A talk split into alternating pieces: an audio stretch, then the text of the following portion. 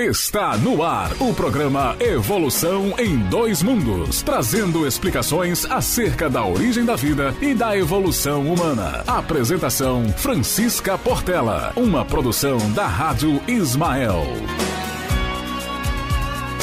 Boa noite a todos, a todos os amigos ouvintes da Web Rádio Ismael. E mais uma vez nós estamos aqui presentes para apresentar o programa Evolução em Dois Mundos.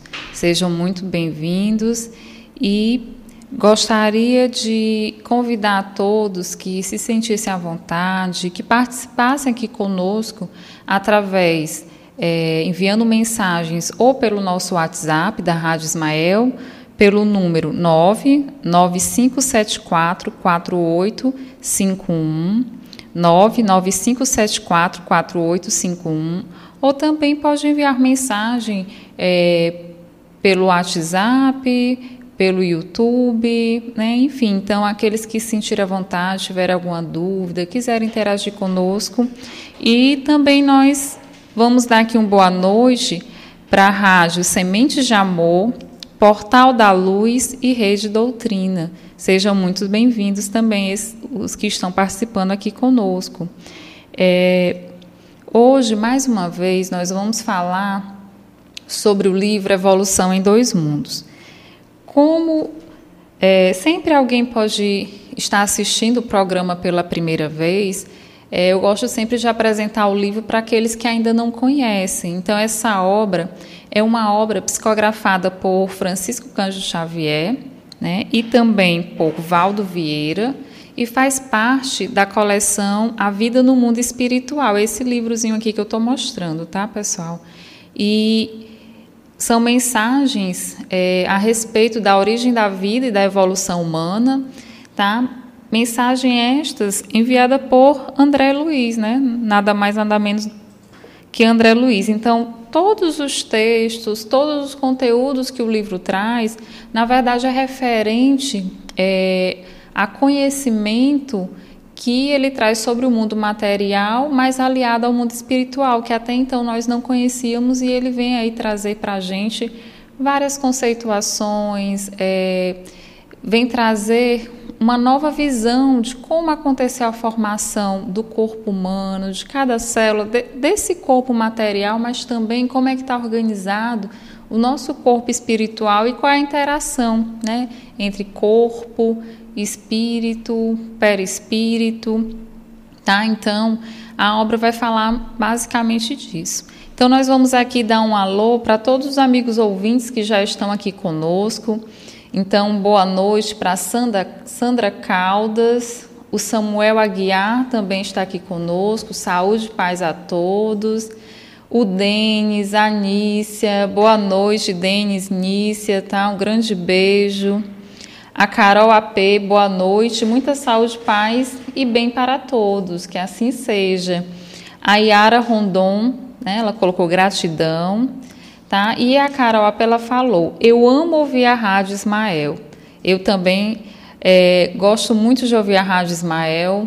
É uma rádio que traz informações que nos auxilia no, no nosso dia a dia, no nosso processo de evolução, é, nos traz consolo, né, nos traz esclarecimentos para enfrentar as dificuldades do dia a dia, enfim. Então, a Rádio Ismael é um bálsamo né, na vida de muitas pessoas e nesse momento que nós não podemos estar presencialmente em alguns locais, então ela traz essa mensagem de forma virtual, bem acessível, né, e a qualquer local do nosso país e fora também, né? Então a Rádio Ismael é uma bênção para todos nós. E a Anícia também continua aqui falando. Beijos, minha amiga. Jesus lhe abençoe. Um grande beijo, Nícia, tá? Um beijo para você, para os meninos, para o Denis e que Jesus esteja sempre com a gente. Então, nós vamos dar o início hoje falando da segunda parte do livro Evolução em Dois Mundos. Então, até então, é, a obra ela é dividida em duas partes. Né? Na primeira parte, são temas mais, digamos assim, extensos que André Luiz vai detalhando é, fazendo uma abordagem mais específica e, de, e detalhada desses temas que ele traz. Já numa segunda parte, ele traz uma, uma série de questionamentos sobre temas diversos. Na, no programa passado, né, nós falamos sobre a alimentação dos espíritos. E nesse programa de hoje, nós vamos falar sobre a linguagem dos desencarnados, tá? Nós vamos falar sobre corpo espiritual e volitação, e também nós vamos falar sobre linhas morfológicas dos desencarnados. São pequenos tópicos que ele traz e que ele é, elucida, né? traz conceitos a respeito desses temas que nós vamos ver hoje.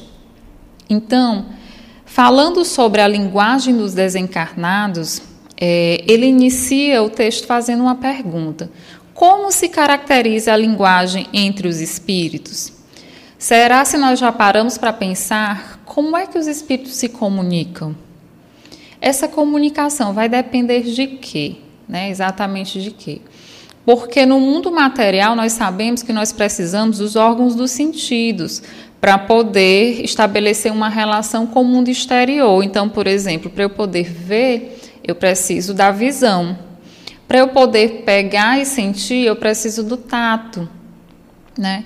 E também para eu poder, por exemplo, ouvir, eu preciso de um órgão específico, que é o órgão da audição, né? E esse órgão ele vai ser responsável por é, codificar sinais, elucidar o que, é que esses sinais significam através do meu sistema nervoso central e a partir daí eu vou entendendo como é que tudo se processa ao meu redor, estabelecendo esse processo de comunicação. Mas entre os espíritos, será que os espíritos têm órgãos né, dos sentidos? Nós já vimos aqui até em outros capítulos que, na verdade, quando o indivíduo ele desencarna, esses órgãos sensoriais que nós chamamos, eles não são mais presentes. Por que, que eles não, não estão mais presentes? Porque eles é, acabam findando com o corpo material. No entanto, o perispírito ele vai, ele vai ser sensível a todo tipo de estímulos que o espírito vai acabar tendo ali naquele novo contexto em que ele está é, se localizando. Então, a comunicação, né, a linguagem dos desencarnados, a gente vai ver como ele fala aqui, incontestavelmente, a linguagem do espírito é, acima de tudo, a imagem que exterioriza de si próprio. Ou seja, vai se dar conforme o seu pensamento. Então, nós falamos aqui em outro programa que quando o indivíduo desencarna, o que, que acontece? Ele vai externalizar, vai emanar vibrações de acordo com o seu campo mental. Então, aquilo que ele está fixado em relação à sua mente, do que ele conhece, do que ele pensa, é, do que ele articula. Então, essas, esses sentimentos, né, esses planos, esses sentimentos, eles vão é, ser emanados atra através de vibrações, e essas vibrações é que vão permitir essa comunicação entre os espíritos. Então, o espírito, quando olha para outro, ele vai é, saber identificar que o que aquele outro espírito está emanando, o que, é que ele está querendo dizer, e ele vai detalhar mais especificamente sobre isso aqui. Então, ele fala que essa linguagem é, vai decorrer da imagem que exterioriza de si próprio. Então, a gente sempre fala, é, vários médios relatam, que alguns têm uma visão de espíritos que emanam uma grandiosa luz. Já outros é, acabam é, emanando mais assim é, escuridão, acaba tendo formas, é, digamos assim, disformes, né? É, parecido com animais, enfim, então de acordo com o que o espírito está externalizando.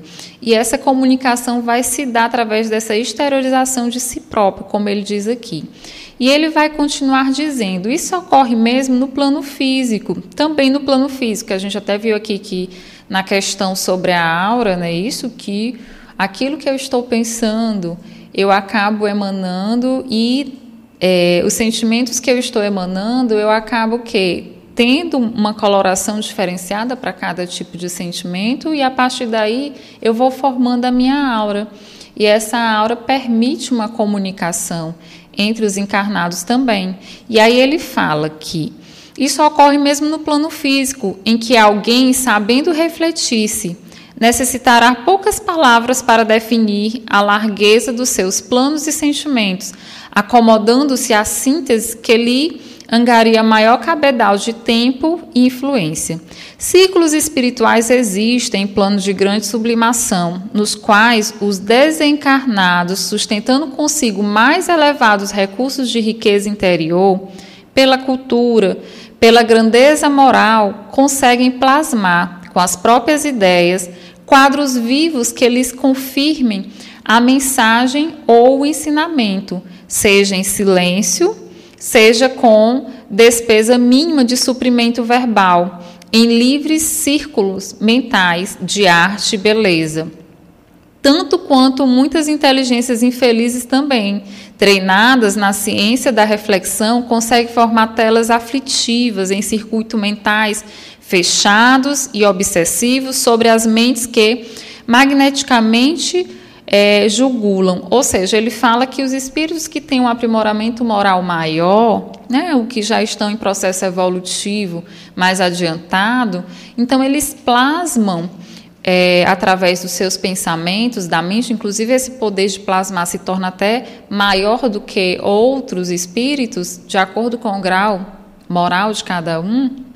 Então ele vai externalizar o quê? Bons sentimentos, bons pensamentos, né? Então, mensagens edificantes, sem necessariamente até falar. Ele coloca até aqui, seja em silêncio ou em poucas palavras. Tá? E da mesma forma também os espíritos, como ele diz aqui, que são o quê? Inteligências infelizes, que também, por emanarem é, pensamentos não muito elevados, eles acabam é, tecendo teias aflitivas no seu próprio processo evolutivo. Então, muito ligados às vezes ao orgulho, ao egoísmo, à vaidade, por não se conformar com alguma realidade do plano em que se encontra depois de desencarnado e não querer muitas vezes entender é, e muitas vezes humildemente aceitar a verdade da vida, do plano espiritual, muitas vezes se revoltam né, ou querem ainda muito atrelados a sentimentos de vingança que cultivaram aqui no plano terrestre, levam esses sentimentos para o plano astral e a partir daí a sua mente começa a plasmar teias e dessa forma vão se comunicando por afinidade com outros espíritos que acabam conversando é, não através de palavras, mas por emanação e pela sintonia. Mas no próximo slide no livro A Gênesis, no tópico que fala Ação dos espíritos sobre os fluidos, criações fluídicas, fotografia do pensamento, Kardec diz: os fluidos espirituais que constituem um dos estados do fluido cósmico universal, nós vimos aqui que o fluido cósmico universal é que vai dar origem a tudo que existe no nosso planeta é, a tudo que existe no universo. Então, os fluidos espirituais fazem parte desse fluido cósmico universal. E ele continua: são, a bem dizer, a atmosfera dos seres espirituais, o elemento de onde eles tiram os materiais sobre que operam, o meio onde ocorrem os fenômenos especiais perceptíveis à visão e à audição do espírito. Então, o fluido cósmico universal é como se é, tudo que existe fosse o mar e todas as pessoas tivessem, ou é, todas as criações que existem tivessem imerso nesse mar e também fossem parte dessa constituição desse mar. Né? Então, é como se nós fizéssemos parte do todo. Só que essa constituição ela vai modificando. Então, por exemplo, no mar eu tenho várias espécies de, de peixes, né? tenho mamíferos, enfim. Então, da mesma forma, no fluido cósmico universal, a gente vai ter várias formações diferenciadas, porém todos fazem parte do fluido cósmico universal. Em um outro momento, nós até falamos aqui que o perispírito né, de cada indivíduo ele é formado de fluidos que são é, do princípio vital e de fluidos que são retirados do local que aquele espírito está. Né? Por exemplo, se eu vou reencarnar na Terra, então meu perispírito vai ser é, moldado e elaborado a partir do fluido cósmico universal que foi utilizado para fazer o planeta Terra. Se um, um espírito ele vai, vai habitar um outro planeta, então seu perispírito também vai ser utilizado daquele material daquele planeta específico. Então, quando você desencarna, o que, é que acontece? Você entra em contato também com esses fluidos, porque você é fluido e ele fala aqui que é onde acontecem os fenômenos especiais perceptíveis, a visão e a audição do espírito. Então, a comunicação, essa linguagem entre os espíritos, está muito relacionado com esse fluido cósmico universal que é a constituição de tudo. Mas aí a gente pergunta, mas onde é que entra o pensamento nesse instante? E ele continua, mas que escapam aos sentidos carnais. Então, muitas vezes nós encarnados não percebemos impressionáveis somente a matéria tangível. O meio onde se forma a luz peculiar ao mundo espiritual, diferente pela causa e pelos efeitos da luz ordinária, finalmente, o veículo do pensamento, como o ar, é o do som. Ou seja, é, o fluido cósmico vai ser o veículo desse pensamento, já que a nossa constituição é fluido cósmico, então esse pensamento ao ser gerado, na verdade, são o quê? São energias que estão sendo emanadas e que estão aí modificando ou moldando esses fluidos espirituais que cada um é constituído e permite aí a audição ou a visão, ou seja, ou a comunicação entre os espíritos.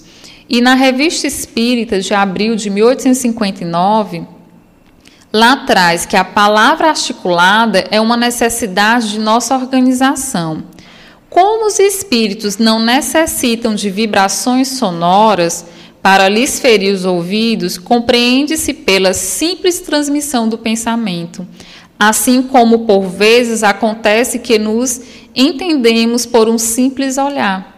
Então, no mundo espiritual, a comunicação entre os espíritos se dá pelos, pela simples transmissão de pensamento, né? por essa contiguidade do fluido cósmico universal que vai sendo aí transmitido é as suas impressões que cada um vai gerando e permitindo aí essa comunicação.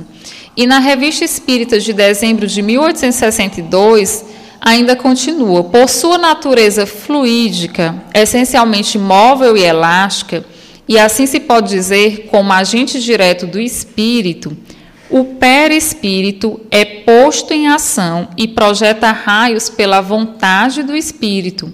Por esses raios, ele serve à transmissão dos pensamentos, porque, de certa forma, está animado pelo pensamento do espírito. Ou seja, o meu corpo mental, ele vai passar essas mensagens que eu estou emanando, que eu estou pensando, para o meu perispírito. E através desse perispírito, que vai emanar raios, ou seja, raios de transmissão desse pensamento, permite aí a comunicação entre os espíritos.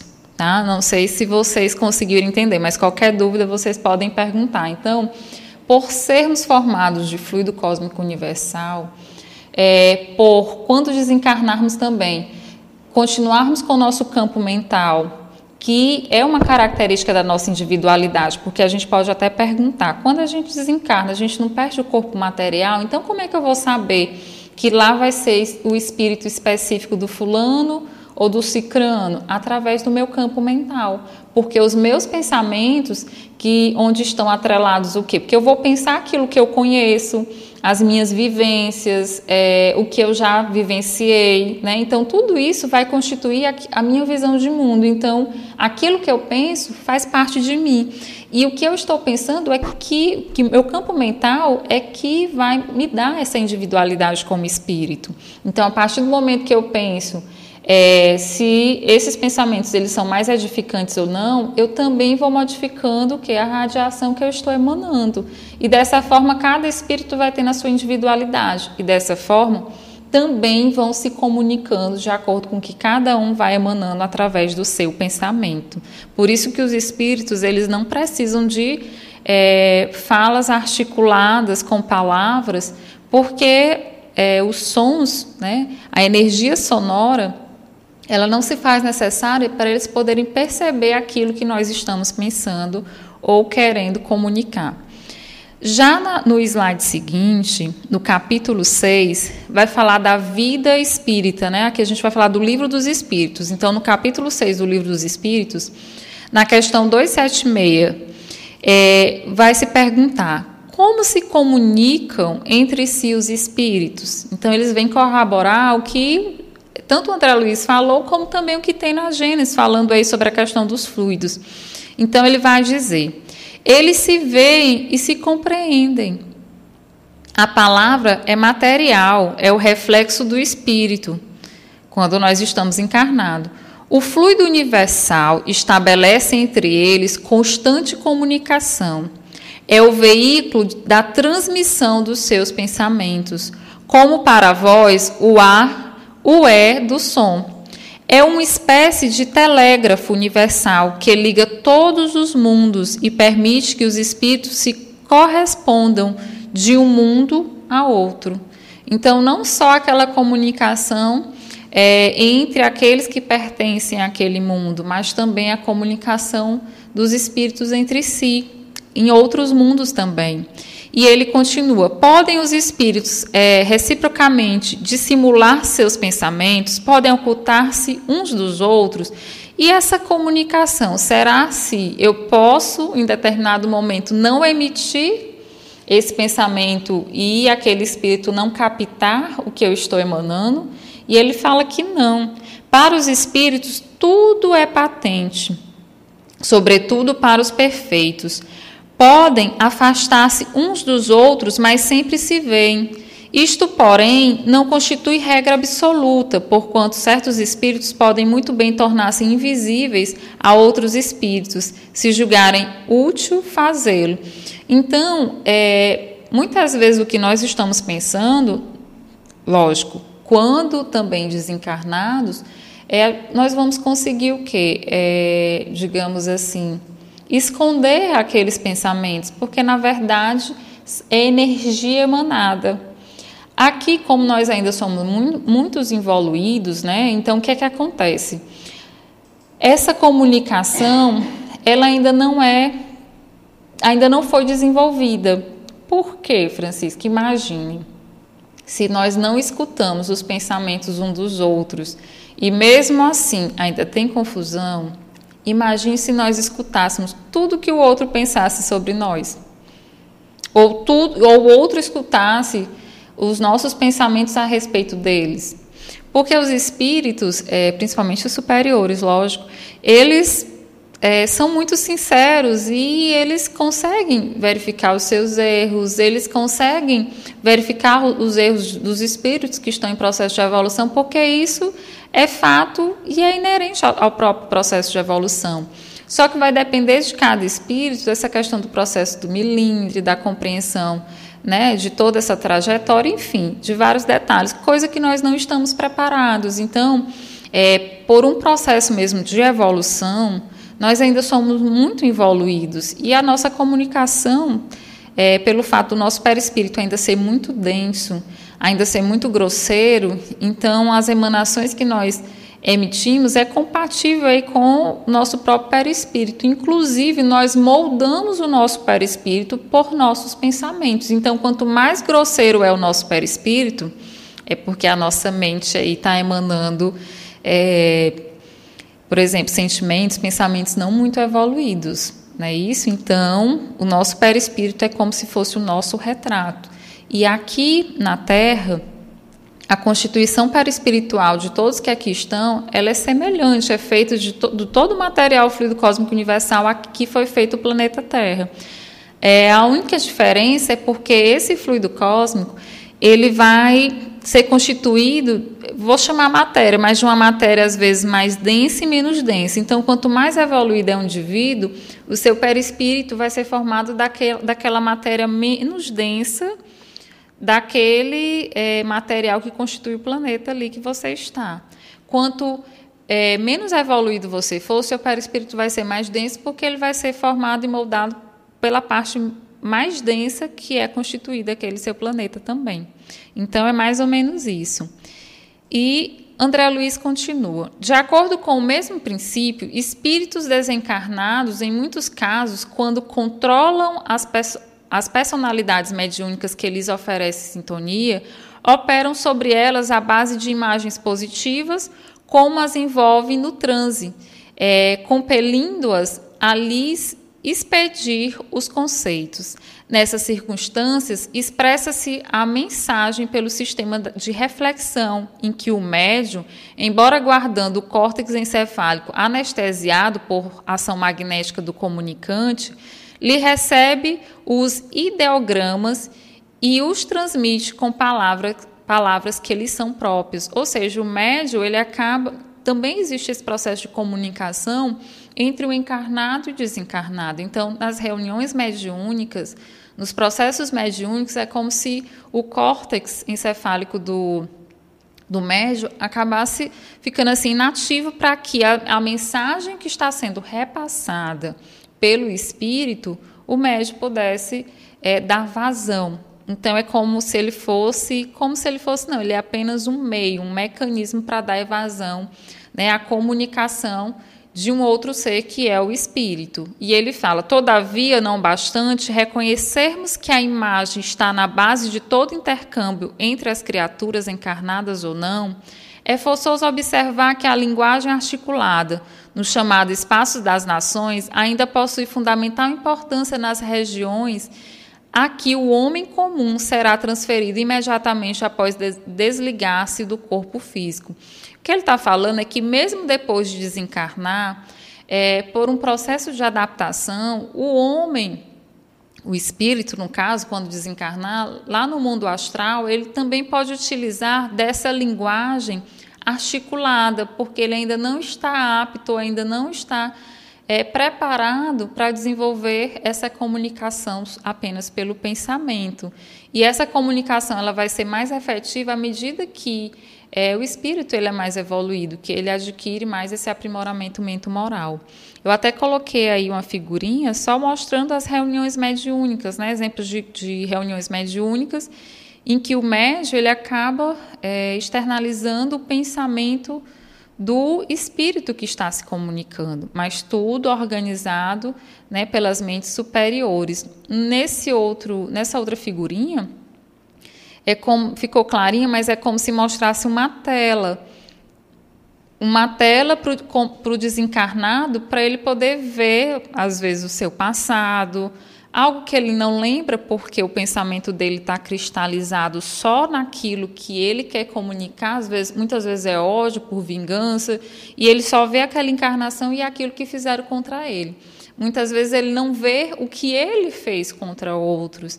E para ele poder ter essa noção do que ele realmente é, né, é, que todos nós somos constituição do, do, bem que nós já conseguimos fazer, mas também é, faz parte de todos nós transgressões à lei que, à lei que nós é, realizamos no passado.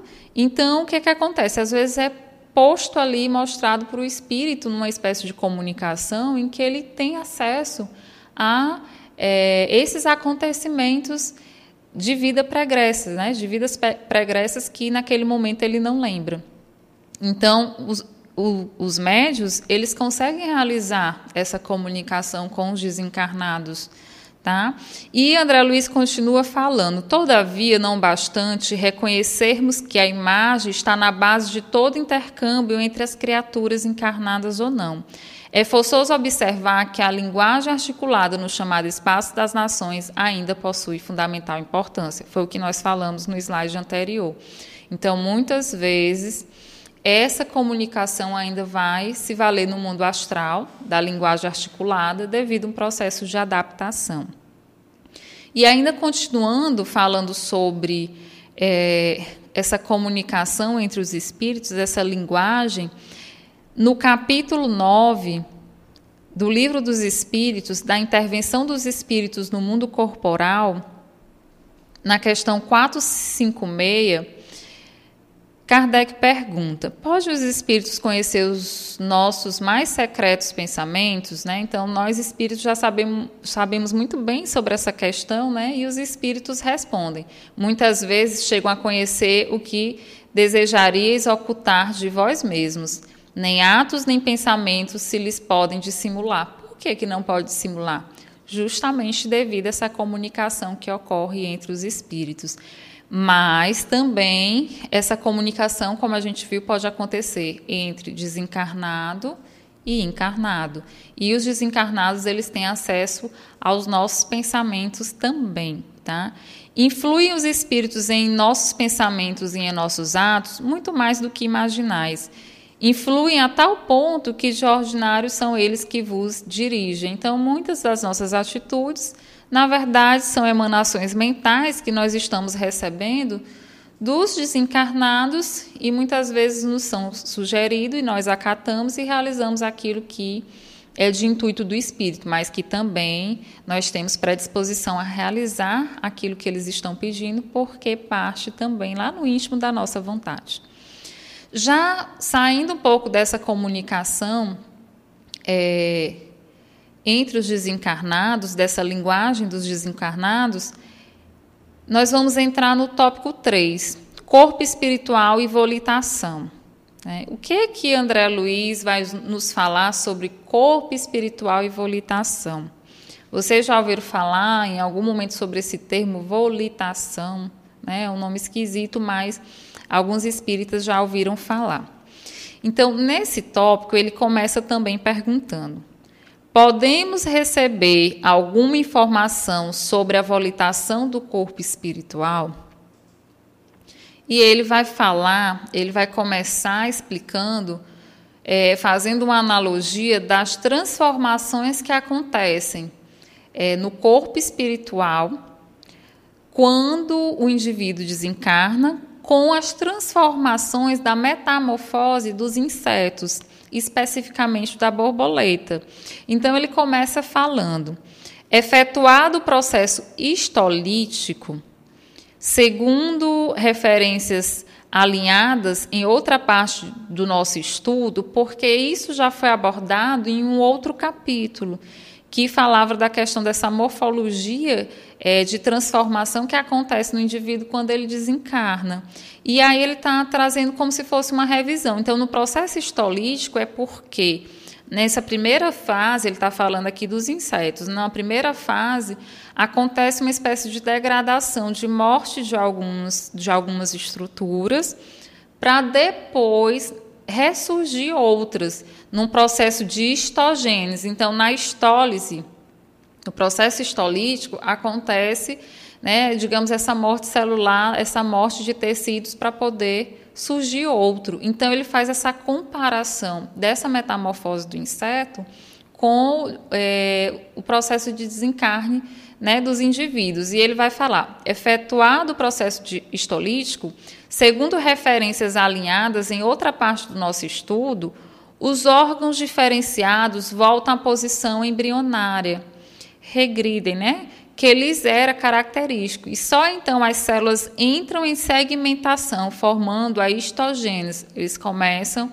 a se formar novamente. A histogênese, os órgãos definitivos do inseto adulto, armados de recurso para liberar na atmosfera. E aí tem a fotinha da borboleta, que primeiro passa por todo esse processo em que ela é lagarta, depois acaba é, sendo envolta por um casulo, depois esse casulo se rompe e dá origem à borboleta, porque dentro desse casulo vai acontecer justamente o processo histolístico e depois a histogênese dando origem à borboleta. E ele continua: ao homem comum, na encarnação, não é fácil, todavia, a articulação de uma ideia segura com respeito às condições do seu próprio corpo espiritual além túmulo, porque a mente no plano físico está inteiramente condicionada ao trabalho específico que lhe compete realizar, inelutavelmente circunscrita aos problemas de estrutura e, por isso mesmo, incapacidade de identificar o reino inteligente de raios e ondas, fluidos e energias turbilhonantes em que vive. Ou seja, o homem, por ainda estar muito ligado ao mundo material, no processo de desencarne, é a sua mente ainda não estar preparada para esse turbilhão de sensações, né, que agora ele vai estar exposto, como ondas, raios, fluidos, energia, como ele cita aqui. Então, muitas vezes esse processo se dá de uma forma bem turbulenta e também é, de uma forma que o espírito fica meio perdido. Então ele faz essa comparação e vai falando dessas modificações que o, o ser humano ele passa quando ele desencarna. E essas modificações são inerentes importantes justamente para ele poder se adaptar ao novo mundo que é o mundo verdadeiro, que é o mundo espiritual. E aí a gente vai entrar especificamente na volitação. No slide seguinte fala. Então, o que seria essa volitação? De acordo com o livro Elucidário, do livro Evolução em Dois Mundos, de Marx Mesquita, ele fala volitação, deslocamento do corpo espiritual no meio etéreo, por um processo de locomoção que dá a ideia de voo. Essa volitação, pessoal, na verdade é, é a capacidade que os espíritos têm de se deslocar. Né? Só que essa volitação ela vai se dar de acordo com o grau de evolução de cada espírito. Então, nem todos os espíritos vão conseguir volitar quando estiverem no mundo espiritual. Por quê? Porque vai ser inerente justamente aos seus padrões mentais, às suas ideias. E por isso que ele fala no, no slide anterior que quando o indivíduo desencarna, muitas vezes ele ainda está muito ligado ao mundo material e está muito envolto de energias, é, de radiações que até então ele não conhecia. E aí ele fica muito perturbado e muito dificilmente ele vai conseguir é, se locomover através do processo de volitação. Então, é, o peso da sua energia, das densidades do, do pensamento, ela, elas vão influenciar diretamente nesse processo de elevação e, consequentemente, em conseguir realizar esse processo. É, no livro Perispírito e Suas Modelações, no capítulo 52 e outros capítulos subsequentes desse livro, eles vão falando de várias experiências no mundo espiritual. Várias experiências em que muitos espíritos estão sendo tratados devido lesões perispirituais que aconteceram no quando estavam encarnados e acontecem vários fatos interessantes que eles vão lá relatando, é, em que o autor, num desdobramento, em processo de desdobramento, é apresentado para ele todas essas situações que ele relata no livro. Então, no capítulo 52, Estranhos Desencarnes, ele, aqui eu só peguei um trecho para falar dessa questão da volitação. E ele fala: Estou me deslocando rapidamente para cima. Vejo as luzes da cidade diminuindo. Sinto gotas de chuva que me tocam o rosto. Chovia. Dois companheiros seguem comigo. Percebo apenas, apenas as mãos deles me apoiam. Estamos pousando. O local é um morro com inúmeros barracos. Estamos entrando em uma casinha tão baixa que chego a tocar no telhado. Minha missão é observar um senhor que está deitado sobre uma esteira. Aqui é só para relatar o processo de voltação e o processo de locomoção entre os espíritos. Só que ele relata aqui que, que vê dois companheiros segurando ele. Né? Então, não é ele que volita espontaneamente, ele precisa do auxílio de outros companheiros que possivelmente já são habilitados, já têm um, aprimoramento maior e que permitem, através dos seus pensamentos é, equilibrados, né, das suas ideias, já conseguem realizar esse processo de forma mais espontânea. No livro Voltei, tá? esse livro eu trouxe até aqui para vocês verem, só a capinha dele, mas coloquei a foto também. É um livro, é, é uma mensagem pelo espírito do irmão Jacob e psicografado por Chico Xavier. Esse livro ele é ótimo, assim, por quê? Porque ele vai contar a história justamente de um trabalhador espírita que desencarna e chega ao mundo espiritual e lá ele vai relatar tudo o que ele achou, tudo o que ele encontrou, as suas percepções de acordo com o que ele achava que havia aprendido aqui no mundo material. E em um dado momento, no capítulo 6, é, quando acontece o desencarne dele, que é feito o desligamento dele do seu corpo, e ele vai relatando todo o processo de desligamento, como é que acontece, Bezerra de Menezes era um dos espíritos que estava acompanhando essa equipe.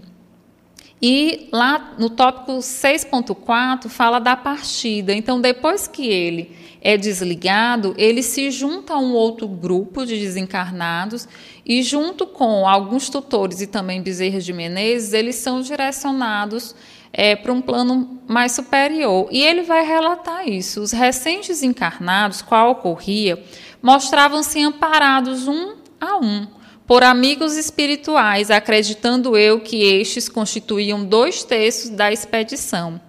Isso eles tinham acabado de desencarnar. A capacidade de volitar está intimamente associada à força mental, porque após sentida oração do supervisor, começamos a flutuar acima do solo, guardando comigo a nítida impressão de que o vigoroso pensamento de Bezerra nos comandava. Então, um simples pensamento de Bezerra de Menezes fez com que todos eles volitassem independente da condição mental em que eles se encontravam naquele momento. O poder da individualidade evoluída e aperfeiçoada nos cometimentos espirituais deve assemelhar-se de alguma sorte ao dínamo gerador em eletricidade, porque assinalava em mim, de modo inequívoco, o impulso determinante do orientador que ia à frente. Bezerra ia à frente e eles logo atrás. Não seguíamos em cordão contínuo, mas em grupo de dois, três e quatro, unidos uns aos outros, porque os recém-desencarnados eles ainda não tinham condição de fazer é, essa locomoção, né, devido à questão do psiquismo. Já no capítulo 7 do mesmo livro, ele vai falar da, do incidente em viagem, o tópico 7.2 e 7.4. Porque chega um determinado ponto da viagem, né, que eles vão chegar é, à colônia em que eles vão ter tratamento, ter o auxílio, enfim, mas para chegar lá tem um percurso em que eles vão passar por uma espécie de ponte. E nessa ponte, como é o local de transição entre o mundo que eles estavam e o, e o mundo que eles iam adentrar, existiam vários espíritos inferiores, espíritos tentando atravessar, espíritos tentando atrapalhar aqueles que estavam fazendo a travessia. E ele vai relatar como foi esse processo. E ele falou: pediu-nos calma e decisão, silêncio e prece, e, sobretudo, lembrou-nos a obrigação de esquecer qualquer falta mais grave do passado, para não cairmos em sintonia com os espíritos ignorantes penitentes ou malfeitores daquele domínio, daqueles domínios. Competia-nos manter harmonia e serenidade em nós mesmos, porque de outra maneira poderíamos interromper a corrente de força que sustentava os companheiros menos aptos ao serviço da volitação. Então não era só atravessar. Nesse ponto, contava aí com pensamentos mais elevados de todo, todos. Só que esse momento foi muito aflitivo. Por quê? Porque muitos caíram em determinados remorsos. Muitos começaram a se questionar: será se eu mereço estar ir para esse local? E começaram até a lembrar de crimes que cometeram, né, quando encarnados. Então ele foi um que falou: temor súbito vagueava-me na alma. Teria cumprido todos os meus deveres e Bezerra fala que não devia levar a penitência tão longe. Não agora. Necessitávamos reatar o fio de ligação mental comum, a fim de que nossa capacidade volitante fosse mantida em alto padrão. Ou seja, o ato de volitar vai depender do nosso padrão mental. E esse equilíbrio dos pensamentos que nós estamos emanando vai depender de cada um. Então, quando nós lembramos muitos de atos do passado, as culpas, os remorsos, enfim, então tudo isso vai gerando pensamentos desequilibrados e a partir daí a gente acaba alterando o nosso padrão vibracional e atrapalhando atividades que normalmente é, poderíamos estar realizando. Isso não vale só para a volitação, mas também para todas as atividades que nós vamos é, realizar no nosso dia a dia. E ele fala, e Bezerra olha para ele e pede para ele fazer uma prece. E ele faz a prece. Ainda que andemos pelo vale da sombra e da morte, não temeremos mal algum, porque Ele, o Senhor, está conosco. A Sua vontade e a Sua vigilância nos consolam.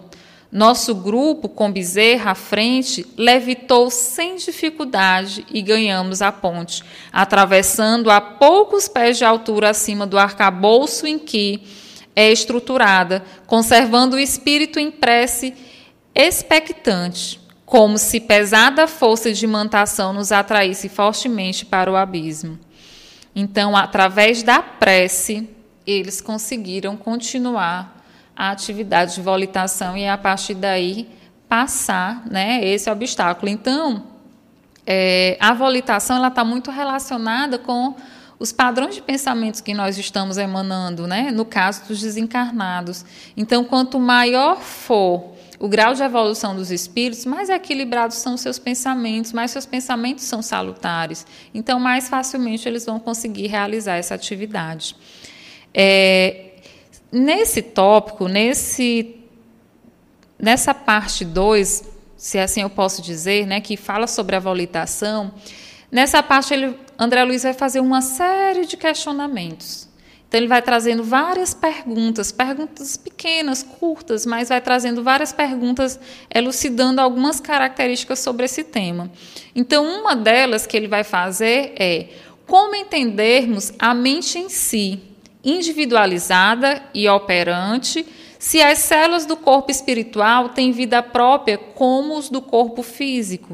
Então, como é que a gente vai entender a mente em si individualizada? E em atuação se as células do nosso corpo espiritual têm vida própria. Então, é, é, não deu tempo para procurar, mas eu não lembro especificamente qual foi o livro, mas lá fala que o nosso corpo material ele é formado por células, mas aquele molde do nosso corpo material também tem um molde ali do nosso corpo espiritual, do nosso perispírito. Então, na verdade, o que nós externalizamos na matéria é o quê?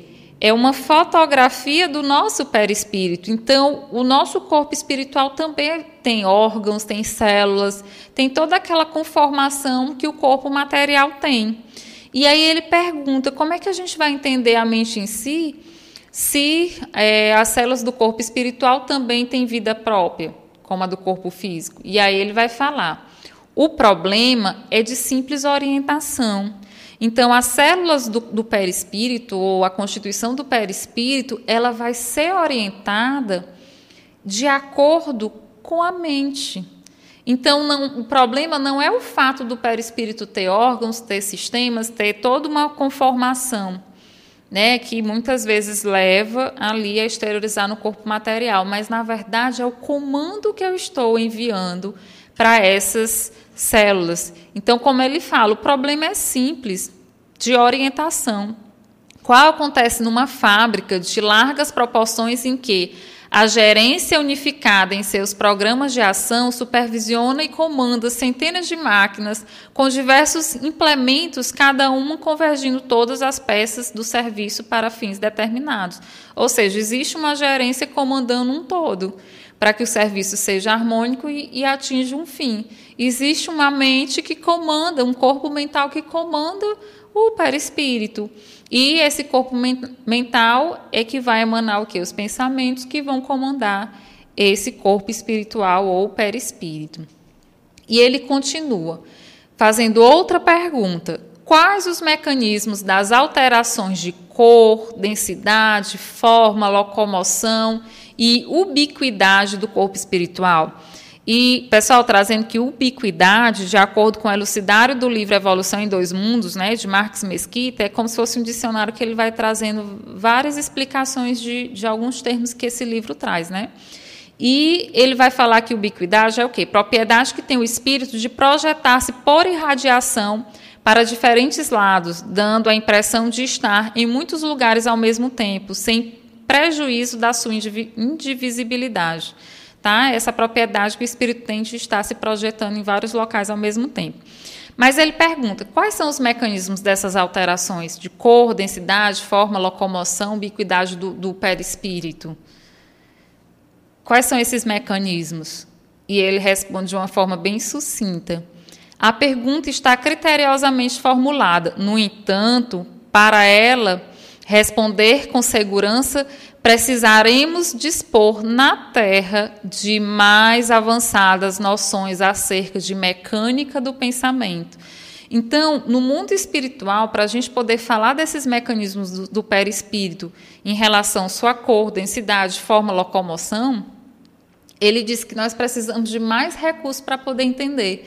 Porque ele vai, teoricamente, se ele fosse explicar, nós não íamos conseguir entender, devido à complexidade que se dá e dessa complexidade ser formado de conteúdos que nós ainda não detemos, né? de conhecimentos que nós ainda não temos. Então, ele é bem enfático. Então, precisava o quê? De mais avançadas noções acerca tanto da mecânica do pensamento, né? como das noções, às vezes, de situações até mais básicas que nós não ainda detemos a capacidade de entender. Mas aí, pessoal, Falando dessas alterações de cor, de densidade, de forma e locomoção, procurando no livro A Gênesis, a gente tem algumas explicações que podem até é, nos trazer alguma referência sobre isso. E no capítulo 4 ele vai falar: ó, os espíritos atuam sobre os fluidos espirituais. Então, são os fluidos. Então, a forma como os espíritos vão manipular esses fluidos que muitas vezes, que muitas vezes não, que é pelo pensamento, é que vai permitir a modificação desse perispírito, mas explicar detalhadamente como isso acontece é que nós precisamos de mais conhecimento, como André Luiz falou. Mas na Gênesis fala: os espíritos atuam sobre os fluidos espirituais, não manipulando-os como os homens manipulam os gases, mas empregando o pensamento e a vontade. Para os espíritos, o pensamento e a vontade são o que é a mão para o homem. Pelo pensamento, eles imprimem aqueles fluidos tal ou qual direção, ou seja, direcionam os fluidos, os aglomeram, combinam ou dispersam. Organizam com ele conjuntos que apresentam uma aparência, uma forma e uma coloração, e uma coloração determinada mudam-lhes as propriedades, como um químico muda a dos gases ou de outros corpos, combinando-os segundo certas leis. É a grande oficina, o laboratório da vida espiritual. Então, é através dos fluidos, a manipulação desses fluidos que é feito o corpo espiritual vai se dar através do quê? Da ação do pensamento e da vontade. Mas dizer exatamente como acontece é que André Luiz fala que nós ainda não temos condição de entender, mas na Gênesis já traz falando aí para a gente como é que acontece essas modificações de uma forma mais é, geral. Continuando, ele vai fazer uma outra pergunta: em que condições o corpo espiritual de um desencarnado sofrerá compressões, escoriações ou ferimentos? Em que condições o, o, corpo do desencarnado, pessoal, por exemplo, ele vai cair, vai, vai ralar, vai ter uma escoriação, falando de uma forma bem mais simples, né? Será se isso é possível ou não, né? E o que que acontece, né? Em que condições isso acontece? E André Luiz vai responder. Dentro do conceito de relatividade, isso dentro do conceito da relatividade, não de algo absoluto. Ele fala que isso se verifica nas mesmas condições em que o, o corpo físico é injuriado. Ou seja, da mesma forma como a gente pode cair e machucar o meu corpo material, ele fala também que eu posso injuriar esse corpo espiritual. Só que ele fala aqui, dessa ou daquela forma na terra. Não dispomos, entretanto, presentemente de terminologia adequada na linguagem terrestre para mais amplas definições do assunto. Ele não tem como explicar especificamente como vai acontecer essas lesões, essas injúrias. Né? Mas ele fala que é de forma semelhante ao que acontece na Terra. Então ele já vai nos explicando aí como, na, como acontece. No livro, pessoal, é, que não deu tempo eu colocar aqui, os mensageiros, no capítulo 20, é, nesse capítulo, na de, defesas contra o mal, André Luiz ele vai citar, ele numa conversa em que vai se perguntar ao instrutor como é que eles vão combater determinados grupos de espírito. E ele vai falar, né, com armas, mas ele falou: armas? Perguntei ao acaso. São utilizadas? E ele falou: Como não? disse Alfredo, é, pressuroso. Não temos balas de aço, mas temos projéteis elétricos. Naturalmente, a ninguém atacaremos. Nossa tarefa foi de socorro e não de extermínio. Mas ele vai falar aqui que essas armas, na verdade, é, são projéteis elétricos que, como desencarnado, é, quando ele receber essa descarga elétrica, a sensação que ele vai, vai ter é como se ele tivesse morrido, porque é o padrão mental e é o que ele conhece. Como ele não tem um conhecimento maior de, de todo o mundo espiritual, porque isso vai ser inerente ao processo evolutivo do indivíduo, então ele pode estar tá muito ainda ligado ao mundo material. E quando ele é atacado, às vezes, por um, um projétil, ele recebe, atacado não, porque, como ele falou, os espíritos não vão atacar, a missão é de, de resgate. Mas quando eles recebem alguma descarga, a sensação que eles têm é como se eles estivessem desencarnando, porém, eles já estão desencarnados. E, na verdade, o projétil não vai desencarnar, não vai provocar agressões propriamente dita. É o pensamento, a ideia que o espírito vai ter daquele processo. A Carol pela pergunta. Queria fazer uma pergunta. Se toda pessoa, quando desencarna, fica confuso no outro plano. Eu não diria todas as pessoas né, que ficariam confusas, mas esse processo de confusão, é, eu acredito que a maioria dos encarnados, quando desencarnados, vão passar por esse processo. Por quê? Porque quanto mais o indivíduo estiver apegado ao mundo material, aqui nesse orbe, mais ele vai estar atrelado às sensações, né, a tudo que aqui está. Quando chega em um outro orbe, que no, no mundo astral, em que ele se depara com sensações diferentes, com um mundo diferente, e se ele não tiver conhecimento nenhum daquele mundo, ele vai se afligir. Porque a única memória que ele vai ter vai ser daqueles que ele deixou.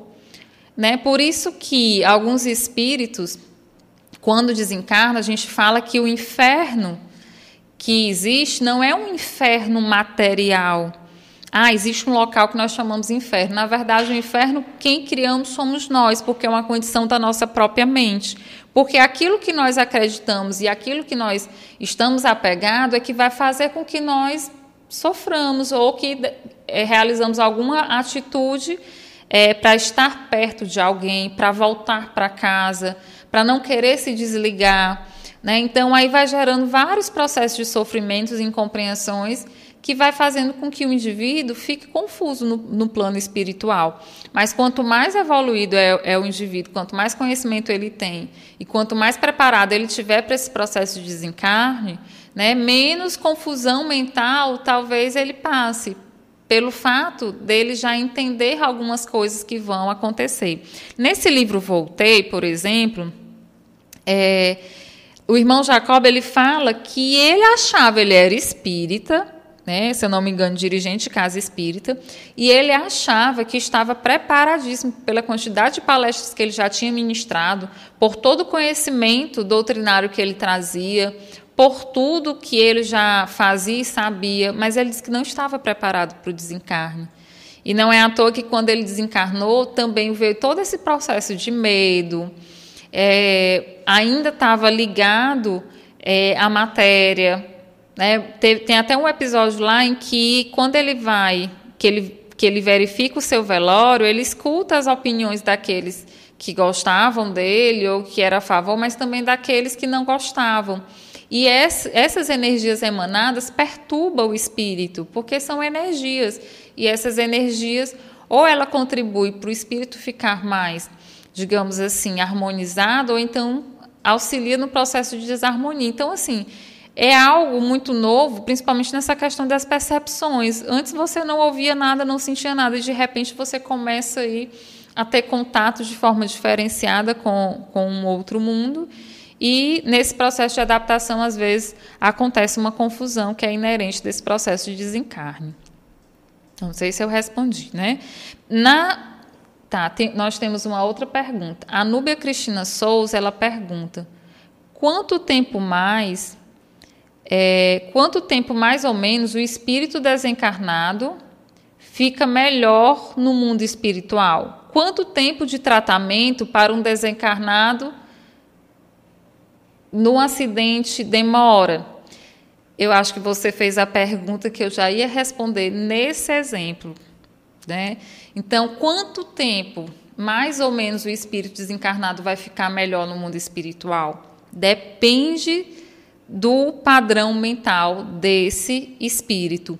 E quando Quanto tempo é o tratamento? Vai depender do padrão mental desse espírito. Olha só esse exemplo do livro O Perispírito e suas modelações de Luiz Gonzaga Pinheiro.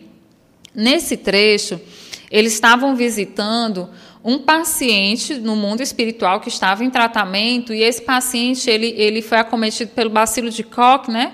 Que a gente sabe que provoca o quê? Tuberculose, né? Isso e os pulmões dele já estavam bastante comprometidos.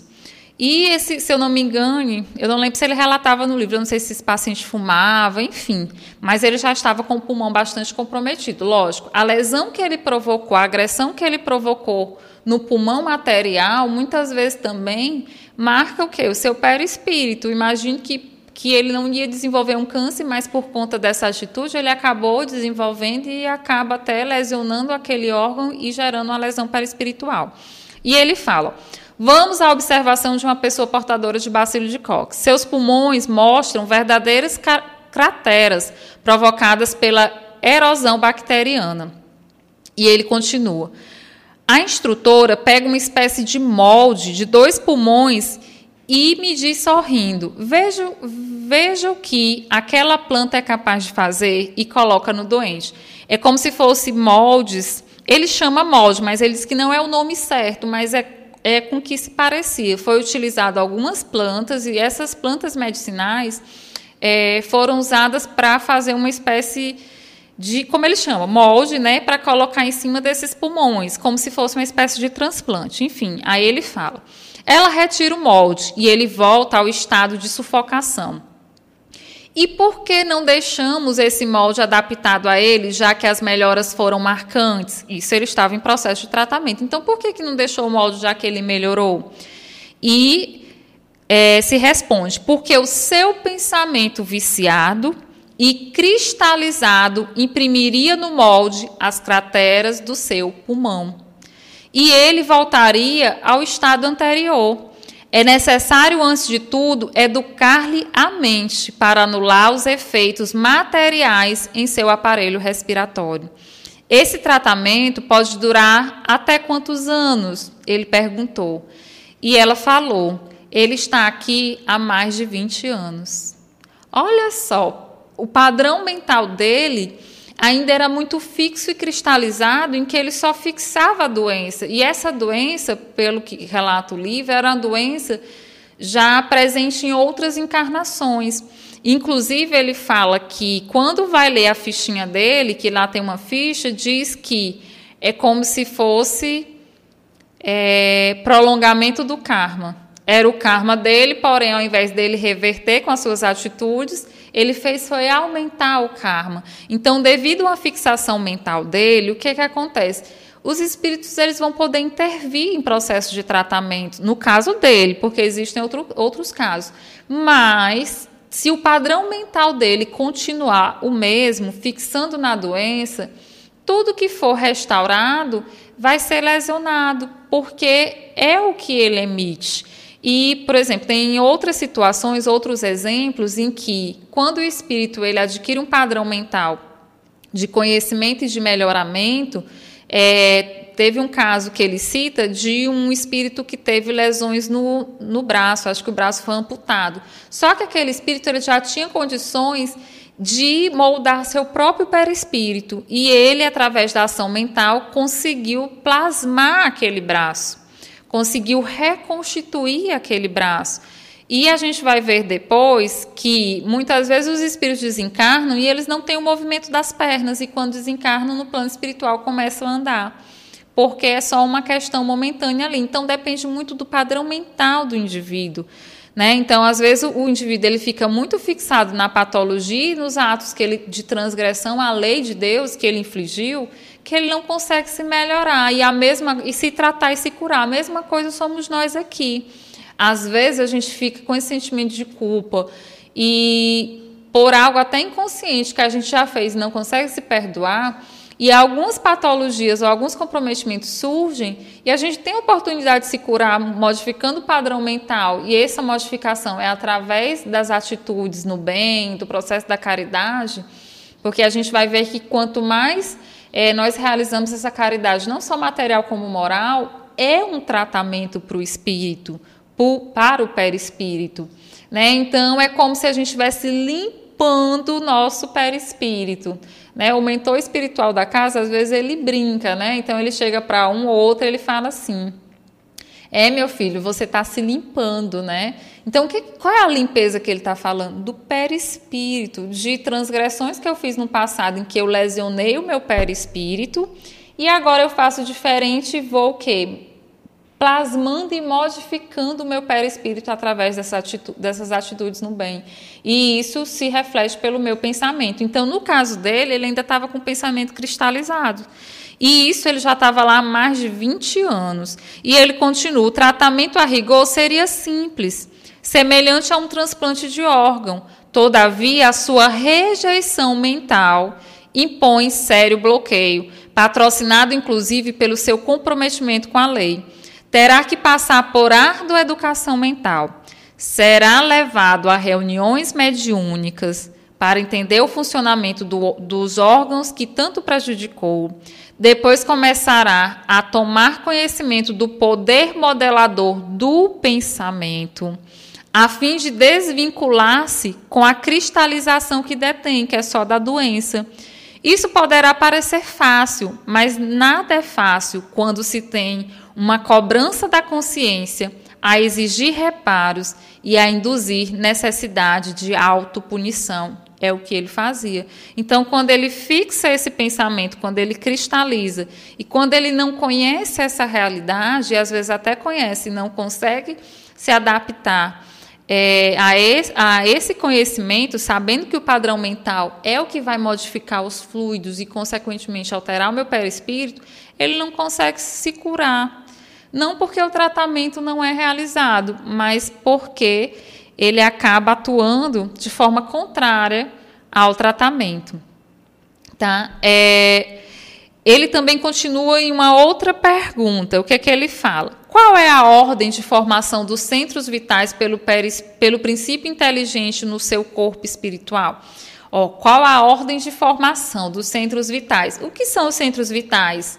Nós vimos já em aulas anteriores que a gente explicou os centros de forças, né? os centros vitais, que são centros que se encontram no nosso perispírito, que permitem que energias do pensamento ou energias superiores, né, isso venham e cheguem até o nosso perispírito, do perispírito chega até nosso corpo material e vice-versa. Né? Então, são centros que permitem a transformação dessa energia. Às vezes, essa energia é mais etérea e esses centros de forças precisam modificar para que a matéria receba esse padrão energético. E aí ele pergunta qual é a ordem de formação desses centros pelo princípio inteligente no corpo espiritual. No corpo espiritual, como é que isso acontece? E ele vai dizer: sabemos que a formação dos centros vitais eu vou só citar aqui Centro Vital para vocês, de acordo com o elucidário do livro Evolução em Dois Mundos, ó, designação comum de cada um dos centros de forças existentes no perispírito, cuja função é de assimilar energias cósmicas e espirituais, e foi explicado no capítulo 2. É, então ele fala: sabemos que a formação dos centros vitais começou com as primeiras manifestações da plasmocinese. O que é a plasmocinese? Movimento do protoplasma, massa da célula, que contribui para dar a esta as características de vida. O protoplasma Foi a primeira constituição orgânica que teve um, é, é, que gerou esse princípio inteligente, a vida, enfim, foi essa primeira constituição orgânica que nós tivemos lá no primórdio. Então ele fala que começou com as primeiras manifestações da plasmocinese, da transformação desse protoplasma nas células, sobre a orientação das inteligências superiores. E quem modificou isso? Né? Quem modificou esse protoplasma, gerando aí os centros de força? Os espíritos superiores, através da intervenção deles. Contudo, não dispomos ainda particularidades técnicas para penetrar nesse domínio da ciência ontogenética. O que é a ontogenética? Refere é, a ontogenética, que é o desenvolvimento do indivíduo desde a fecundação até o período em que ele já pode reproduzir. Tá? Então, durante toda a sua vida e até chegar no processo reprodutivo. Então, André Luiz ele fala que se ele fosse explicar a gente não iria entender, mas essa formação desses centros vitais começou desde a manipulação lá desse protoplasma pelas inteligências superiores. E ele continua perguntando: como se processa a exteriorização dos centros vitais? Como é que esses centros vitais vão se exteriorizar? Vão emanar aí essas suas energias? E ele responde: associando conhecimento magnético e sublimação espiritual. Esse conhecimento magnético a gente ainda não detém, de forma que dê para a gente entender o que eles explicariam é, para todos nós. Mas a sublimação espiritual ela está relacionada com aquilo que nós estamos fazendo aqui no nosso processo de evolução. Muitas vezes nós trazemos muita energia acumulada e essa energia, quando ela é canalizada de forma adequada, então a gente põe aí um fluxo energético salutar. Né? Então, muitas vezes, uma pessoa que no passado tem instintos homicidas, é, instinto para matar pessoas, né? O que que acontece? Essa energia é muito forte, mas quando ele realiza ou ele canaliza essa energia em outras atividades, na arte, né, na pintura, na música, na prática do bem, então ele está modificando essa energia. Essa energia ainda está lá, porém ela é utilizada de forma modificada. Ele está sublimando essa energia. Então ele fala que os cientistas humanos chegaram por si próprios à realização referida, como já atingiram noções preciosas quanto à regressão de memória e à exteriorização da sensibilidade. Olha só, a época que o livro foi escrito, ele já falava que o homem já conseguiu até entender essa parte de regressão de memória, né? A gente hoje tem técnicas famosíssimas como a TVP, né? É, as terapias é, de vidas passadas e que existem várias formas aí a pessoa tem acesso às suas memórias passadas para tratar traumas, enfim. Então, só através desse conhecimento magnético, dessa sublimação espiritual, é que se processa essa exteriorização, essa energia dos centros vitais. E no Evangelho se fala desse processo, mas como é que ele fala? No capítulo 17, Seja Perfeito, ele vai falar.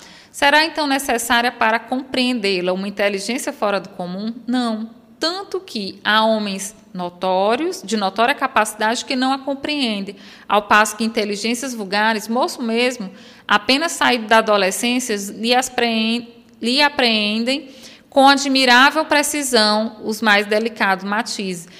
Nós vemos pessoas que já conseguem entender e vivenciar essa sublimação espiritual através de conhecimentos mas que às vezes é novinho, mas já consegue entender, mas às vezes aquela pessoa já é, é, mais velha, já tem contato há muito tempo com todos os conhecimentos, mas não consegue entender. Por quê? Porque é inerente ao aprimoramento moral do indivíduo. Então, quanto mais nós é, trabalharmos nesse processo de sublimação e de aprimoramento moral, mais a gente vai, vai conseguir entender e vivenciar essa esterilização dos centros vitais, que ele fala aqui. A outra pergunta, ele nesse mesmo tópico ele diz: qual a importância da relação existente entre o baço e centro esplênico? Se o baço pode ser estipado sem maiores prejuízos à continuação da existência do encarnado? Por que, que muita gente faz cirurgia para retirar o baço E a gente sabe que os chakras, pessoal, existem um, um chakra lá que a gente vai falar que é o centro esplênico, que é localizado é, aqui a nível do baço, né? nessa localização aqui da figura. Então, esse centro esplênico, ele fala, é o centro de força vital no perispírito relacionado com o plexo mesentérico e o baço no corpo físico, que regula a distribuição e circulação dos recursos vitais e a formação de reposição de defesas orgânicas através do sangue. O plexo mesentérico é o entrelaçamento das ramificações nervosas localizadas na região do baço. Então, esse centro esplênico está relacionado com a circulação, como ele fala aqui é, com a distribuição e circulação dessa energia que é captada. Então, às vezes, eu posso receber energia, mas se o, se o baço, ou o chakra esplênico e o cardíaco, eles estiverem congestionados ou estiverem, é, digamos assim, desorganizados, essa energia vem, mas ela não vai ser distribuída de forma adequada entre os outros chakras e não vai ter uma harmonia. Então, ele está relacionado com isso. E muitas vezes as pessoas tiram esse baço, mas isso no corpo carnal, fazendo cirurgia. E aí as pessoas perguntam, mas não vai interferir lá no chakra, não? Na resposta que o chakra vai ter ali naquele órgão? E ele vai responder: Compreendemos que a estipação do baço em sua expressão física no corpo carnal não significa anulação desse órgão no corpo espiritual porque cada órgão no corpo material a gente tem um análogo no, no perispírito, no corpo espiritual. Célula do mesmo jeito. Então, eu tiro o baço, mas está lá, esse no corpo espiritual. E que, interligado a outras fontes de formação sanguínea no sistema hematopoético, prossegue funcionando, embora é, imperfeitamente no campo somático, atento às articulações do binário mente-corpo. Tá? Embora ainda possa ter alguma imperfeição, mas ele continua funcionando, mesmo tirando aí esse órgão, tá, pessoal? E ele continua. Como compreendemos a situação dos centros vitais no caso dos ovoides? Para lembrar, pessoal, os ovoides, nós explicamos lá em capítulos anteriores essa questão do processo de ovoidização, que esse processo de ovoidização, na verdade, são espíritos que desencarnaram, mas devido às suas ideias fixas ou monoideias de querer vingança, normalmente, ou de querer é, atacar algum encarnado que deixou aqui, enfim, o indivíduo ele vai deixando de usar os seus outros órgãos e ele vai é, se fixando apenas naquela ideia, naquela monoideia, e ele vai minimizando o seu corpo espiritual. E ele vai chegar num, num tamanho mínimo, que a gente chama, e no processo de ovoidização. Né? Então, o corpo mental, é, ele vai passando por esse processo de involução devido aquele indivíduo só pensar naquilo e ter só aquela ideia fixa. Então, a, acontece uma involução mental que reflete no corpo espiritual e no corpo físico, tá? Então, aqui, ó, ovoide em morfologia, ovoide é, é a qualificação de órgão ou parte maciça em forma de ovo, a que se assemelha a ovoide, resultante da deformação perispiritual causada por uma ideia fixa ou monodeísmo. E aí ele vai responder, né? Como compreenderemos a situação dos centros vitais no caso dos ovoides? Como é que, que fica os centros de forças os chakras nesse corpo perispiritual de um espírito que se transformou num ovoide. Como é que está essa situação? E ele vai responder: Entendereis facilmente a posição dos centros vitais do corpo espiritual, restrito, restritos na ovoidização. Apesar de não ter elementos terminológicos a, que a exprimam, Pensando na semente minúscula que encerra dentro dela os princípios organogenéticos da árvore em que se converterá em fruto. Ele dá o exemplo, ele faz uma analogia do ovoide com a semente. A semente ela é pequena, ela é desidratada, mas dentro dela está o germe para quando ela for plantada, ela desenvolver uma bela árvore que vai dar frutos, flores, tem caules imensos. Da mesma forma é o ovoide, os, os centros de forças estão lá na, naquele corpo espiritual evoluído. Quando chegar o momento é, de trabalhar né, com esse espírito, ele vai voltando aí à sua forma normal e esses centros de forças também vão ser utilizados de forma normal, mas isso é todo um processo. Já no último tópico, que fala das linhas morfológicas dos desencarnados, ele vai perguntar: a que diretrizes obedecem as entidades desencarnadas para se apresentarem morfologicamente? Quais são as diretrizes que vão nortear ou que vão explicar por que um espírito é, ele vai ter determinada forma, vai ter determinada aparência, vai ter determinado sexo, ou seja, uma, uma, o que eles apresentam morfologicamente, a forma. E ele vai nos responder. As linhas morfológicas das entidades desencarnadas, no conjunto social a que se integram, são comumente aquelas que trouxemos do mundo. Então, se eu desencarno e nesse momento eu estou na veste feminina, o meu psiquismo é feminino, quando eu desencarnar, eu vou desencarnar e, e estar no sexo feminino. Por isso que nós, os, né, até os médios visualizam é, espíritos femininos e masculinos, apesar de a gente saber que o espírito não tem sexo. E ele fala: aquelas que trouxemos do mundo a evoluírem que ainda vão estar aptos a evoluir, contudo, constantemente para melhorar a apresentação, toda vez que esse conjunto social se demora em, em esfera de sentimentos elevados. Então, dependendo do que nós estamos almejando, se os sentimentos são elevados e a gente quer continuar no processo de evolução, essa forma ela vai se aperfeiçoando. E ele vai dizer: a forma individual em si obedece ao reflexo mental dominante. Então, se o meu psiquismo é de mulher, então quando eu desencarnar eu vou continuar sendo um espírito feminino. E aí ele fala, notadamente no que se reporta ao sexo, mantendo-se a criatura com os distintivos psicossomáticos de homem ou de mulher, segundo a vida íntima através da qual se mostra com qualidades espirituais acentuadamente ativas ou passivas.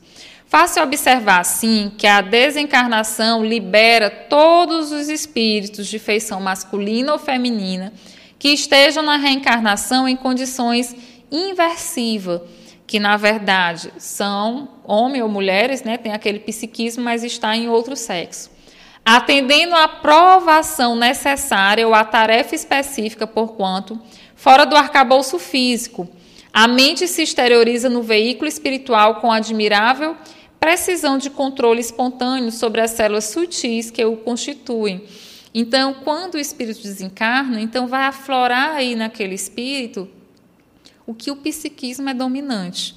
Mesmo naqueles que estão na carne, na matéria, com, com roupagem feminina, mas que o psiquismo ainda é, é muito forte o masculino, então, de acordo com o que ele leva no psiquismo, é que ele vai poder externalizar no mundo espiritual. Aqui também, pessoal, um trecho da Gênesis, só mostrando que é, os espíritos ele acabam que ele acabam transformando esses fluidos através da intenção e do pensamento, muitas vezes pensamentos até inconsciente, e que vai modificar o perispírito. O pensamento reflete no envoltório perispirítico, como um espelho, como no espelho. Toma nele corpo e aí, de certo modo, se fotografa. Então, o perispírito desencarnado ele vai, é como se fosse um espelho. Se eu penso que eu sou mulher, sou do sexo feminino, então o meu perispírito ele vai obedecer a esse comando. Então, desse modo é que os mais secretos movimentos da alma repercutem no evoltório. Por isso que muitas vezes em reuniões mediúnicas, às vezes a gente vê pessoa da época do período medieval, cavaleiros todos vestidos de uma roupagem diferente, pessoas que ainda não têm um membro, porque o seu psiquismo, o pensamento que ele externaliza, que ele acreditam ser, eles vão moldando esses fluidos e moldando aí o fluido do seu perispírito, modificando o seu perispírito, tá? Através do pensamento e da vontade. Ainda assim, revela observar que se o progresso mental não, não é positivamente acentuado, mantém a personalidade desencarnada nos planos inferiores por tempo indefinível, a plástica que lhe era própria entre os homens, e por planos relativamente superiores sofre processos de metamorfose mais lentos ou mais rápidos, conforme as suas disposições íntimas. E essa modificação perispiritual, ela vai se dar de forma mais rápida ou mais lenta, de acordo com é, onde eu estou ligado, com que pensamento eu estou ligado. Ele fala até aqui mantém a personalidade desencarnada nos planos inferiores ou nos planos superiores.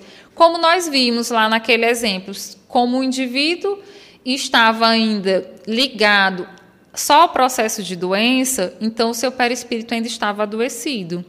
Tá? E quanto tempo vai levar para acontecer esse processo de metamorfose? Vai depender do que ele vai querer, da vontade, da externalização dele. Muitas vezes também ele vai falar que quando o indivíduo desencarna, é comum, às vezes, a pessoa receber a visita de um ente querido e dizer assim: Eu vi minha avó. Mas ela tá, era minha avó, mas ela estava diferente. Diferente como ela estava mais nova. Estava é, falando de uma forma diferente e com as feições bem mais jovem.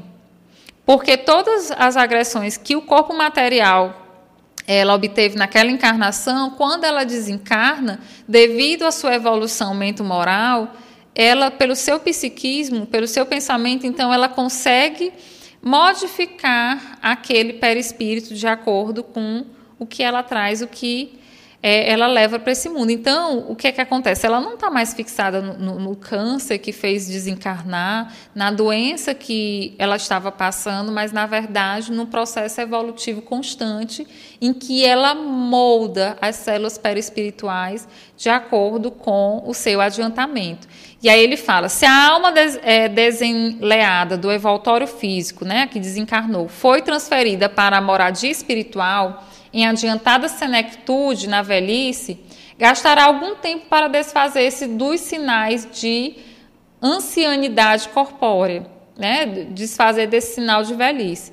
Se deseja remoçar o próprio aspecto, e na hipótese de haver partido da terra na juventude primeira, jovem, deverá igualmente esperar que o tempo a auxilie caso se proponha a obtenção de traços de madureza. Então, se eu sou jovem, se eu sou idoso, quando eu chego no plano espiritual, aquela condição é porque eu estou mentalizando, é o meu pensamento que está modificando aí a minha constituição perispiritual. E muitas vezes a minha constituição perispiritual ela vai se dar é, em alguns momentos de acordo com a encarnação mais marcante que eu tive, né? Então, em determinado momento eu sinto alguns sentimentos e aí eu tenho é, um aspecto do meu perispírito da Francisca que participou da Santa Inquisição. Mas em alguns momentos, isso quando encarnada, mas em alguns momentos a Francisca começa a externalizar ou reagir a determinadas situações, o pensamento aí começa a emanar energia, eu modifico o meu perispírito e ele começa a se assemelhar ao período em que a Francisca foi uma freira. E assim sucessivamente, né? A gente vai alterando. E ele fala aqui continuando dizendo: cabe, entretanto, considerar que isso ocorre apenas com os espíritos, aliás, em maioria esmagadora, que ainda não dispõe de bastante aperfeiçoamento moral e intelectual. Pois quanto mais elevado se, lhe é, se lhes descortine o degrau do progresso, mais amplo se lhes revela o poder plástico, modelador, sobre as células que lhes entretecem o instrumento de manifestação. Então, quanto mais eu tiver conhecimento intelectual e também moral, mais será o poder que o espírito vai ter sobre as suas próprias células e esse poder plástico de modificar. Por isso que, dependendo do espírito, se ele, se no perispírito dele, ele quando encarnado estava com o braço amputado, quando ele chega no mundo espiritual, ele pode plasmar aquele braço, porque ele já tem condição para isso, tá? E também, é, muitas vezes, o indivíduo teve o câncer, mas quando ele está lá no mundo espiritual, ele está mais jovem, mais rejuvenescido, depois de um processo todo de tratamento.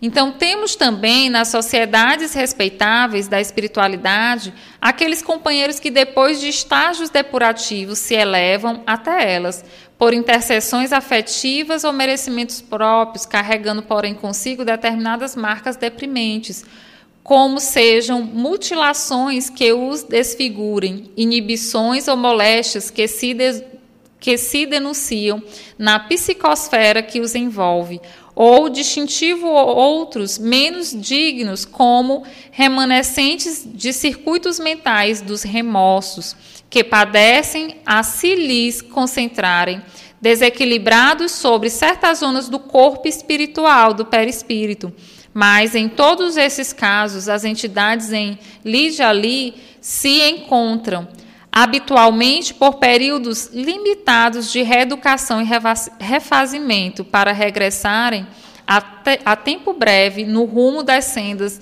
do saneamento e resgate nas reencarnações redentoras. Ou seja, é, muitos espíritos desencarnam, passam por esses processos depurativos, purgatoriais, e voltam aí para ser tratados, mas eles trazem marcas nos seus perispíritos decorrente a delitos ou transgressões na lei, como as mutilações. Então, às vezes, pessoas que fazem aborto, está lá marcado no seu perispírito os pontos que é, marcam essa transgressão que o indivíduo realizou. Então, até no nosso lar tem uma passagem que teve uma pessoa que estava chegando nos portões do nosso lar e estava tentando penetrar. Aparentemente, André Luiz olhou para aquela, aquela pessoa e achou que era um, um, ser sofredor, enfim. Só que aqueles espíritos que tinham é, um grau evolutivo maior, eles falaram: ela está cheia de pontos pretos na região do útero, que marca vários abortos que ela realizou. Então, são marcas, mutilações que tem no próprio perispírito do indivíduo, de acordo com o que ele realizou é, aqui no plano encarnatório. Então, eles passam por estágios purgatoriais, depurativos e depois é, iniciam aí todo um processo de regeneração até chegar nas encarnações. E essas reencarnações são processos é, divinos para poder restabelecer ou curar ou modificar o seu perispírito de acordo com o seu processo de evolução. Então, pessoal, o que nós tínhamos para hoje, para poder falar para todos vocês, era isso. Então, esses três tópicos, André Luiz, ele traz várias perguntas a respeito desses temas, sobre a volitação, sobre a morfologia do corpo espiritual, sobre a comunicação entre os, os desencarnados. Então, ele vem trazendo uma série de elucidações a respeito desses temas, tá? Então, eu gostaria de agradecer a todos que estiveram presentes conosco. É, qualquer dúvida, qualquer questionamento, estejam sempre à vontade para poder entrar em contato conosco e se nós pudermos auxiliar, tá? E que o Mestre Jesus nos abençoe, hoje e sempre, e uma boa noite, uma ótima noite a todos nós. Você ouviu o programa Evolução em Dois Mundos, trazendo explicações acerca da origem da vida e da evolução humana. Apresentação Francisca Portela, uma produção da Rádio Ismael.